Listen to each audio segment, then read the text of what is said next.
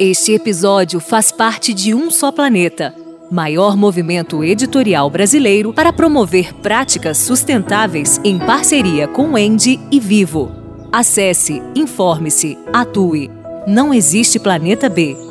umsoplaneta.globo.com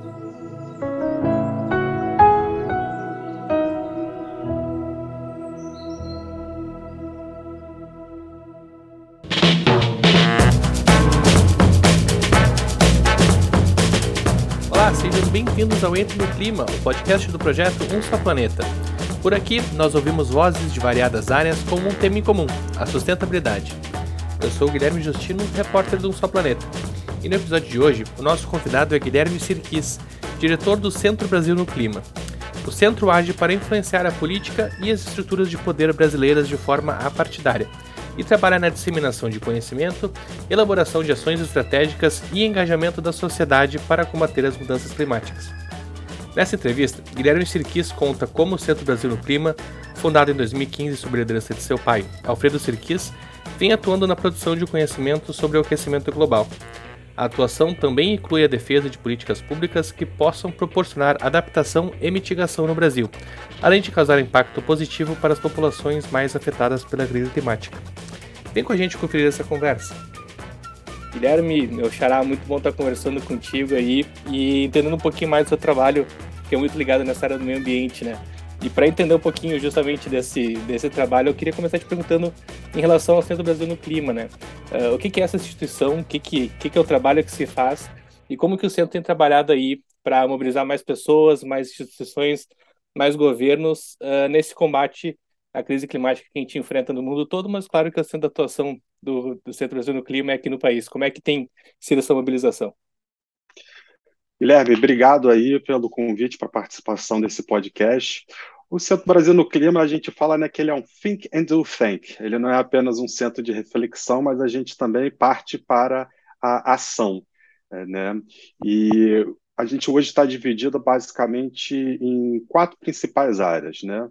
Nós temos uma área de estudos, onde a gente desenvolve diversos estudos, principalmente em parceria com a FRJ, com a, com a COP. Quem toca isso é o William Wills, que é meu diretor técnico, que tem aí PhD em, mudança climática, uma das pessoas que tem uma trajetória acadêmica incríveis nessa área. Temos um, uma segunda área que é a parte de mobilização e capacitação, que é exatamente o, o projeto do Climate Reality, que é um projeto onde a gente já treinou, já treinou é, mais de 10 mil pessoas aqui no Brasil. E nós temos uma área específica é, de advocacy e outra de relações internacionais, onde basicamente a gente faz articulação com tomadores de decisão e formadores de, de opinião. Hoje, quem está muito próximo é, de nós dentro dessa área é, é, é, o Sérgio Besserman, que, que é um grande economista, né, que foi, uh, foi presidente do IBGE. Temos o Fábio Feldman, que é deputado constitucionalista, que escreveu toda a parte ambiental. Temos o Sérgio Xavier, que foi é, secretário de Meio Ambiente por diversas vezes. Então, a gente conta aí com um time de, de peso que consegue dialogar com diferentes espectros aí da, da, da política nacional e da política local que para a gente é muito importante, que a gente entende que hoje o grande problema realmente climático do Brasil ele envolve, sem dúvida nenhuma, a questão política governamental. Perfeito, é bom ter esses grandes nomes. O Sérgio, inclusive, é nosso conselheiro no Só Planeta, e os outros nomes a gente já ouviu, porque são grandes, grandes pensadores desse, dessa área, né? E o quanto que ter esse, esse pessoal de gabarito por trás, assim, junto, né? Uh, contribui para essa, essa atuação tão importante do Centro Brasil no Clima, assim, o que, o que que esses é, claro que tem muitas mais pessoas envolvidas, né? Mas o que que ter esse, esse pessoal com essa expertise que é tão importante também nessa área contribui nessa, nessa missão que tem o Centro Brasil no Clima hoje no Brasil? É, a, a, gente, assim, o que a gente brinca, né? A gente estuda, a gente capacita, a gente articula e a gente faz junto. É, mas o Centro Brasil no Clima, ele tem uma expertise muito forte mesmo no política, né? A gente é, é, em, em, português a gente não consegue fazer tanta diferenciação como em inglês, né? Em inglês policy é mais políticas públicas, né? Em politics é mais essa política da articulação mesmo de que é o que a gente também de uma certa forma é, vê no dia a dia que está grande parte na manchete nacional. A gente foca muito nessa parte da politics. É, a gente tenta ter um, um, diálogo muito próximo. A gente tem um projeto Governadores pelo Clima, é, onde 24 governadores assinaram uma carta entrando por Governadores pelo Clima é, e reafirmando o compromisso com o Acordo de Paris. Dentro disso, desdobrou diversas iniciativas, por exemplo, no ano passado, quando teve a, a, cúpula do Biden de mudança climática. Esses governadores enviaram também uma carta compromisso para eles. Então, a gente desenvolve essa relação é, é, próxima com os governadores é, e tenta, de alguma forma, sensibilizá-los e, principalmente, sugerir bastante pauta, daí sim, da política pública, que a gente entende que vai ser mais efetiva nós temos um foco muito grande assim promover a política de descarbonização.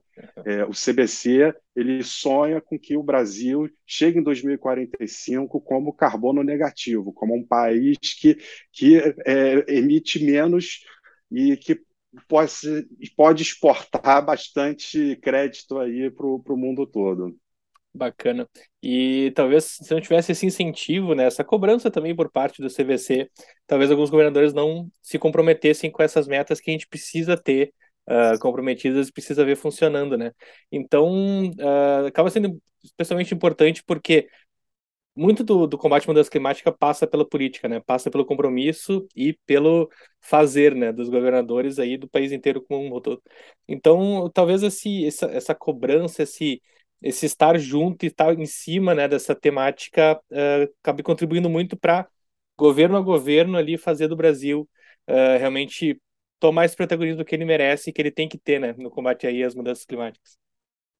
É, e a gente precisa fazer que a, a todas as metas de NDC realmente se cheguem, cheguem lá na ponta. Uhum. É, então, a nossa escolha muito específica de, de de aprofundar esse trabalho com os estados, exatamente que o estado tem essa capacidade de fazer o elo do governo federal com os municípios. Uhum. É, então, é, cada região né, ela tem as suas especificidades, tem os seus desafios, que são bem diferentes. O Pará tem um desafio completamente diferente de Santa Catarina, do Rio Grande do Sul. E a gente sempre tenta fazer um approach com muita humildade, sabe? Uhum. Eu sempre falo, a gente está fazendo agora o plano de bioeconomia e de financiamento do estado do, do Pará. É, a gente tenta buscar todos os exercícios, os brainstormings, sempre tentando envolver pessoas locais. A gente tenta buscar ser um facilitador, porque as soluções do, do, dos problemas, quem melhor para dar as soluções de quem conhece de perto o problema. Então, a gente lida com bastante humildade é, e, e, tenta ser um trabalho muito colaborativo, tanto com as secretarias de meio ambiente, é, quanto com as equipes de assessoria dos governadores. Importante, né, essa ideia de pegar junto, assim. E pensando um pouquinho no como é que essa mensagem chega na sociedade, uh, tanto no teu trabalho no Centro Fazendo Clima, quanto pela, pelo Climate Reality, uh, aí tanto do lado político e da academia, né, com pesquisadores, quanto pela sociedade, com ativistas, uh, essa mensagem da importância, da necessidade, da urgência do combate às mudanças climáticas tem entrado com mais facilidade, assim, tem sido mais uh, tranquilo, digamos, mostrar a importância de agir contra isso, né, não só de conscientizar, de falar, mas de realmente ter ações contra isso, ou ainda a gente encontra uma resistência aí eh, desses diferentes atores, eh, seja por desconhecimento, seja por realmente falta de vontade? Olha, Guilherme, eh, a gente está vivendo, na verdade, um, um, momento muito interessante, né? Porque é, tivemos a pandemia e eu acho que a temática é, em relação às mudanças do clima, ela ganhou uma força muito grande, né?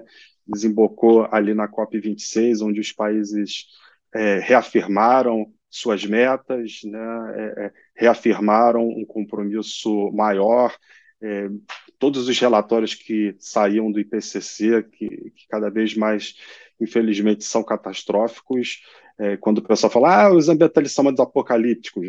não, escutem é a, a ciência, né? a situação, não só apenas escutem a ciência, como sintam na pele, porque a gente já uhum. tem visto aí é, inúmeros exemplos reais que está acontecendo, é, que nem precisa entrar fundo, mas por exemplo, essas chuvas, choveu mais de 60% comparado até agora, que estamos gravando esse podcast que estamos em agosto, choveu mais de 60% comparado ao que, o que choveu do, do, do ano passado, todos esses calores que estão sentindo também na Europa, enfim. É, o pessoal está tá careca de, de saber e está agora começando de fato a sentir é, na pele. É, mas, depois de tudo isso, depois da COP e tudo, a gente se defronta com a realidade. Uhum. Né? E a realidade da implementação para a transição é, não é fácil, ela é bastante desafiante. Então, explodiu uma guerra esse ano, os preços dos combustíveis dispararam, uhum. é, é, Europa, Alemanha, França, outros países ali com uma situação complicadíssima em relação ao gás. No final, o pessoal quer tomar banho quente, isso é completamente legítimo, uhum. isso. E, a, e a, a, questão da transição acaba se esbarrando com, com, com, com isso. Né? Então, é, temos um desafio enorme aí na transição, principalmente em relação à questão da inflação, a questão de aumento dos preços, é, e a gente vai precisar trabalhar muito, porque eu acho que a compreensão está muito óbvia que existe, mas a questão agora é como é que a gente implementa essa política de transição, uma vez que ela acaba desagradando diversos grupos de interesse e uhum. acaba, inclusive, chegando é, a ser, por, por, por, vezes, uma questão prática de dificuldade. É o preço do combustível que precisa passar por uma, uma transição enorme, é, é, o, é talvez o produto que agora, com um processo diferente, é, é, ele ainda não ganhou escala e ainda está um pouco mais caro, porque ele é produzido de uma forma mais sustentável. Enfim, nós temos todos esses desafios e, e, e eu, acredito que, que agora, talvez, para nós que trabalhamos com isso, nosso grande desafio é trazer soluções e ajudar a implementar essa transição. Porque, sinceramente, Guilherme, existe negacionista, mas vai ter sempre negacionista aí. Tem gente falando que a Terra é plana, sempre vai ter os negacionistas. Mas eu acredito, assim, que, sem dúvida nenhuma, as pessoas estão completamente conscientes que a gente está vivendo um problema seríssimo. Acho que a realidade para a maioria da população, né, que está cada vez mais consciente e cada vez mais cobrando também de governadores. Agora a gente tem eleições que esteja atento a esse tema, né? E claro que tem esses desafios, né? Tu traz um exemplo muito importante, que é a questão da guerra, que é impossível de prever, que a gente vê, por exemplo, a China, que é um gigante no setor de energia, usando mais carvão, sendo que a gente comprometeu ali na COP26, meses atrás, a reduzir gradualmente esse, esse uso, né? Então, claro que a gente tem coisas imprevisíveis e coisas que vão acontecer que a gente não pode controlar, mas o importante é estar muito atento uh, a essa questão, assim, né? Tá conscientizando e tá como tu falou muito bem, trazendo soluções, que é o que a gente tenta também uh, buscar aí. Mas essa mensagem tem chegado cada vez a mais pessoas, né? Das pessoas, claro que sempre, sempre vai ter um negacionista, mas acho que a maioria das pessoas hoje está tá conectada a essa, essa realidade, né? E está até cobrando, né? Por exemplo, das marcas que têm alternativas mais sustentáveis. Uh, acho que hoje em dia virou mais do que uma necessidade, virou quase que um, um ponto favorável, assim, a quem realmente implementa uh, práticas mais sustentáveis, né, na sua cadeia de, de produtos, enfim, virou um diferencial importante que, inclusive, valoriza a marca hoje em dia, né? Não, sem dúvida. Eu acho que desde a carta lá da BlackRock em 2019, eu acho que esse mundo aí da, da ESG é, cresceu, ganhou um espaço gigantesco, mas de fato ele tem que refletir, né? Não pode ser aquela questão do greenwashing, acho que tem que ter métricas, tem que ter um monitoramento claro. Essa, até essa questão do crédito de carbono, que ela é importantíssima, sou super favorável ao mercado de carbono, mas não adianta nada a empresa ficar apenas né, investindo no mercado de carbono quando ela não faz seu dever de casa para exatamente diminuir a sua pegada de carbono, melhorar os seus processos para emitir cada vez menos. Né? O mercado de carbono funciona de forma eficiente se você tem o chamado teto, lá o cap. Né? Então, tudo isso precisa ser levado em consideração e as práticas, melhores práticas, têm que ser utilizadas. Hoje, se o agronegócio é, eu acho que grande parte dele já percebeu que se não fizer o dever de casa vai perder mercado internacional. Uhum. Isso é, é, é, muito óbvio. Né? Acho que as empresas de petróleo, por exemplo, estão vendo que se elas não reinvestirem os dividendos dela é, em mais inovação na área de renovável, daqui a pouco eles vão perder mercado. E eu uhum. vejo É, hoje, né, você sabe que eu vim do Ministério de fiquei três anos no Ministério de Minas e Energia, lidava muito com as empresas de energia, é, e eu vejo muito uma diferença do que era o discurso de, de há uns quatro anos atrás para, para agora. Uhum. Então, não tem jeito, as empresas vão ter que se adaptar, e principalmente os bancos. Né? É, não adianta continuar é, tendo métricas antigas para investir. Os investimentos eles precisam ter externalidades positivas. É um, um ponto que, que, sinaliza uma coisa curiosa, que foi agora a aprovação né, da lei nos Estados Unidos, a, a lei de é, redução é, de inflação, e ela teve aí é, investimento em renováveis e é, investimento em economia verde, está na casa de 370 bilhões é, uhum. de dólares, né, é, com uma previsão de uma redução de 40% de gás carbônico até 2030 para os Estados Unidos.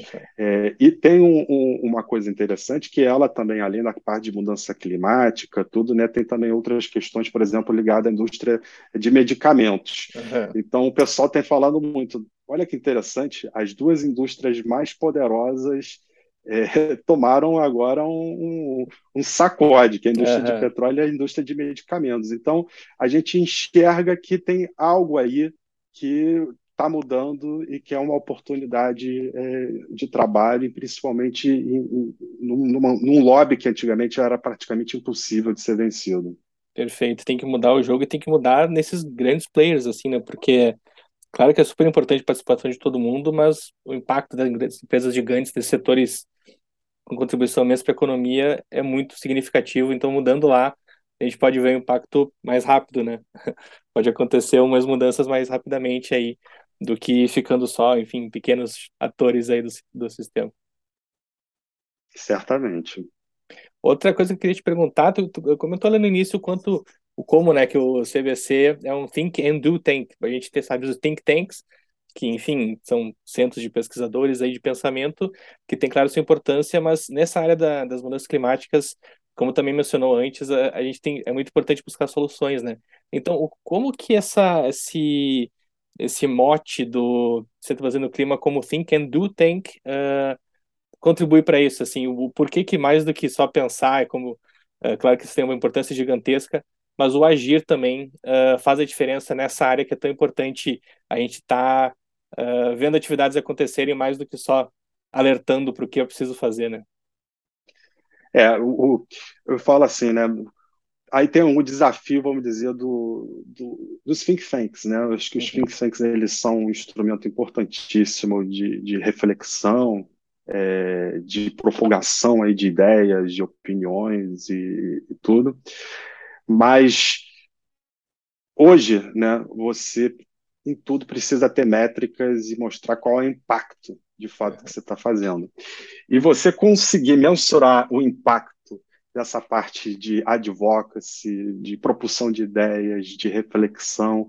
Não é fácil, uhum. até porque é, muito desse trabalho não é feito apenas por uma organização, são feitos para diversas organizações. Então a gente sempre fica aqui, principalmente nós aqui do CBC, o tempo todo a gente vem falando em todas as atividades que a gente faz, os estudos, ou qual vai ser o impacto de fato disso, o que, que isso vai ter de desdobramento, vai ser explicar um número só por explicar, ou, ou, aquele número vai representar alguma coisa, a gente vai pegar aquele número e realmente vamos fazer um, um ataque específico em determinados estados, com determinados governadores ou com determinadas organizações. Então, a gente está sempre tentando é, olhar e ter um olhar da prática, como é que uhum. isso impacta, como é que a gente faz com que isso se fomente. E, por um outro lado, o, o Centro Brasil no Clima vem buscando muitas parcerias é, né, para, de fato, desenvolver soluções. Por exemplo, é, nós temos um projeto específico que tamo, estamos com um laboratório em Fernando de Noronha, uhum. onde a gente está com uma empresa específica trabalhando com na, dentro da ilha toda essa parte de logística reversa, estamos fazendo também teste com veículos elétricos e estamos testando soluções que a gente entende que precisam ser replicadas em outros locais e eventualmente ser expandida num contexto de grandes cidades, uhum. é, de grandes metrópoles e tudo. Então, essa ideia de a gente sair apenas é, do estudo, é, do diálogo e a gente levar para prototipagem, ela eu acho que é extremamente importante porque a gente vê na prática quais são os problemas e a gente pode endereçar as soluções de uma forma mais pragmática e mais objetiva. Perfeito. Acho que especialmente nessa área ambiental é importante ver essas ideias saindo do papel e sendo realmente jogadas ao mundo aí, né, para realmente a gente ver funcionando, porque uh, é uma questão muito comum na sociedade como um todo, mas nessa área ambiental a gente vê o quanto que o exemplo é importante, né? Uh, então, tu vê lixo na rua, talvez fique com uma má impressão, mas tu vê uma rua limpa, tu não tem vontade de sujar a rua, tu vê ações uh, ambientalmente positivas, tu vai também repercutindo isso, né? Então, acho que quanto mais ação, quanto mais a gente colocar ideias na prática e saindo do papel mesmo, mas a gente vai ver mais pessoas se unindo porque vão vendo o que realmente está acontecendo, né? Não dá aquela ideia de que ah, minha participação não vai fazer diferença, pelo contrário, mostra o quanto que a gente somando consegue realmente fazer uh, uma diferença importante em escala não só na nossa casa, mas na cidade, no país, no mundo, né?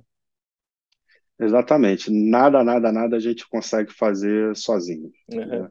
A gente sempre precisa é, ter esse espírito de, de cooperação e, e, parceria. E, e para a gente também, é, é, isso é muito importante. A gente se relaciona muito com outras organizações também do terceiro setor, tenta somar força aí o máximo possível. Tem muita gente fazendo trabalho super bacana é, nessa área e a gente sempre tem que estar pensando em como é que podemos potencializar é, juntos e, ser, e sermos, de, de, fato, agentes de, de mudança, mudança visível mesmo. Perfeito. Queria falar agora um pouquinho do programa Descarbonários, que, se eu não me engano, mas me corrija se eu estiver errado, está dentro do, da atuação do Centro Brasil no Clima, né? Faz Sim. parte, tá, perfeito. O que que é, eu sei que funciona para capacitar, para conectar, para articular a rede de lideranças aí, uh, em prol da pauta do clima no Brasil, mas de que maneira que funciona esse programa e se puder explicar também um pouquinho da origem do termo descarbonários, que eu sei que está muito ligado ao Alfredo Sirquis, né? O, por que, que surgiu esse programa e um pouquinho da origem uh, desse termo aí que ficou tão ligado à família Sirquis? Olha, é, a gente fala muito de novo, né? Como eu já, já mencionei, qual é a nossa missão? A nossa missão é promover a política descarbonária né, do Brasil. E o descarbonário, a gente é um programa que tem um foco, de fato, nas lideranças climáticas. Uhum. Então, um programa do Climate, a gente forma, a gente cria massa crítica, a gente cria pessoas que são treinadas, é, que entendem qual é o espírito da coisa, e a gente pega isso e, de fato, tenta desenvolver em diversas áreas. Por exemplo, nessa área dos governadores, como eu falei, nas áreas de jornalistas, a gente lançou esse projeto também, Jornalistas no Clima, uhum. onde a gente quer também poder criar uma coesão entre jornalistas das áreas ambientais, para ter também uma troca de experiência grande com eles, para poder é, também é, alavancar essa temática nas universidades, nas escolas de jornalismo, cada vez mais, porque o jornalismo ficava dessa pauta ficava muito na ciência, né, tudo. Não, uhum. ela, ela extrapola apenas as manchetes de ciência e vai muito para a parte de economia, vai para a parte do dia a dia mesmo de é. cidades. Então, é, o programa descarbonário é esse: todo mundo pode ser um descarbonário. Então, a nossa ideia é que em diferentes áreas a gente possa ter esses agentes transformadores e dar todo o apoio, não apenas de capacitação deles, mas de criação mesmo de coesão, é, uhum. de colaboração entre eles, como é o caso, por exemplo, dos jornalistas no clima. Legal. Para encerrar essa conversa, Guilherme, uh, eu te perguntar um pouquinho da como é que foi a questão, acho que está muito ligado isso desde o início da tua vida, da questão da educação ambiental uh, dentro da tua formação, assim, uh, imagino que tenha sido um tema que chegou muito cedo na tua casa, mas também para saber um pouquinho do quanto que isso acabou te mobilizando, uh, não só profissionalmente, né, hoje atuando no Centro Fazendo Clima, no Climate Reality, tendo essa experiência no Ministério de Minas e Energia, enfim, algo que realmente te acompanha há muito tempo, né, mas o quanto que essa, esse, ter esse contato com essa, com essa questão da, da importância do meio ambiente, educação ambiental desde o início, uh, tu vê que realmente faz uma diferença, assim, para além do profissional, mas realmente no, nesse modo uh, de se portar como alguém na sociedade que se importa com o planeta, assim. E também o quanto que seria importante a gente trazer isso para mais pessoas, de repente, uh, desde o ensino fundamental, enfim, realmente fazer isso virar parte da nossa realidade. Como que enxerga a importância dessa questão, dessa educação ambiental na formação aí uh, de uma sociedade que seja mais atenta ao combate à mudança do clima? É, eu acho que assim a, a escola, a escola, os colégios, eles cada vez mais eles precisam pensar fora da caixa. Eu acho que tem, sem dúvida nenhuma, colégio que, que tem esse approach, mas é, eu acho importantíssimo ter a questão da educação financeira, uhum. a, a, questão de, de, de cidadania e a questão, obviamente, dessa parte ambiental de conscientização, de, de, de saber quais são as melhores práticas no dia a dia, as melhores escolhas como consumidor também que a gente pode estar tá fazendo. Para mim, obviamente, foi sempre muito natural, porque meu pai sempre é, me fez viver dentro do contexto da harmonia né, com, a, com a natureza. Então, assim, as minhas lembranças quando era pequenas era do meu pai inaugurando as ciclovias uhum. né, do Rio de Janeiro, né, e aquilo era fantástico, que era uma forma da gente pô, trazer um melhor meio ambiente para a cidade, né? As pessoas às vezes quando falam de meio ambiente pensam, né, sempre na floresta, né? É, é sempre uma coisa longe. Não, a gente tem que ter a consciência que o meio ambiente está aqui é, e, e, e, no meu caso, né, que vivo no Rio de Janeiro, uma grande cidade, estou sempre em São Paulo também, a gente precisa pensar na qual é, de que forma a gente pode de melhorar a qualidade de vida. Então, é, desde pequeno sempre foi andar muito de bicicleta, é, a questão também dessa parte de alimentação sustentável é, sempre foi, foi bastante importante, é, a visão da coleta de lixo, que são coisas que são, são básicas, né? que são comportamentos básicos do nosso dia a dia. E, mas meu pai sempre né, é, tentava sempre ir bastante além disso, né? E, claro. então ele carregava para as COPs desde pequeno, então fui para a COP 15 junto com ele, né? é, é, foi uma coisa divertidíssima e foi lá o que, que eu descobri na época, em 2009, é, o que é, o que a energia solar estava acontecendo lá fora que ia acontecer no Brasil, né? Uhum. E toda a minha história profissional começou daí, né? É, e aí eu fiz uma, minha monografia na graduação é, de uma empresa de energia solar e quando ainda não tinha absolutamente é, nada no Brasil em 2011, eu fiz, ajudei a fazer o primeiro projeto é, de, de, energia solar conectada à, à rede. Uhum. É, então foi, acabou de fato sendo uma coisa muito natural. Né? Estudei a, a administração de, de empresas, mas naturalmente eu caí numa área que tinha um envolvimento muito forte, né, e sempre buscando ter esse impacto, né. Meu sonho naquela época era assim popularizar a energia solar, exatamente para a gente ter a possibilidade de ter uma energia mais verde. Então isso foi natural, acaba sendo de fato natural da convivência familiar, né.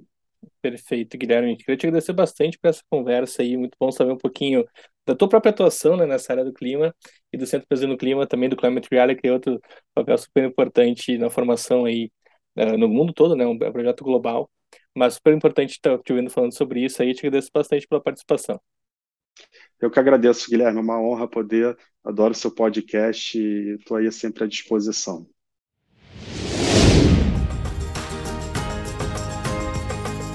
Esse podcast é um oferecimento de um só planeta. Movimento editorial brasileiro de maior impacto para enfrentar a crise climática. Comente, compartilhe ideias, engaje. Porque não existe planeta B.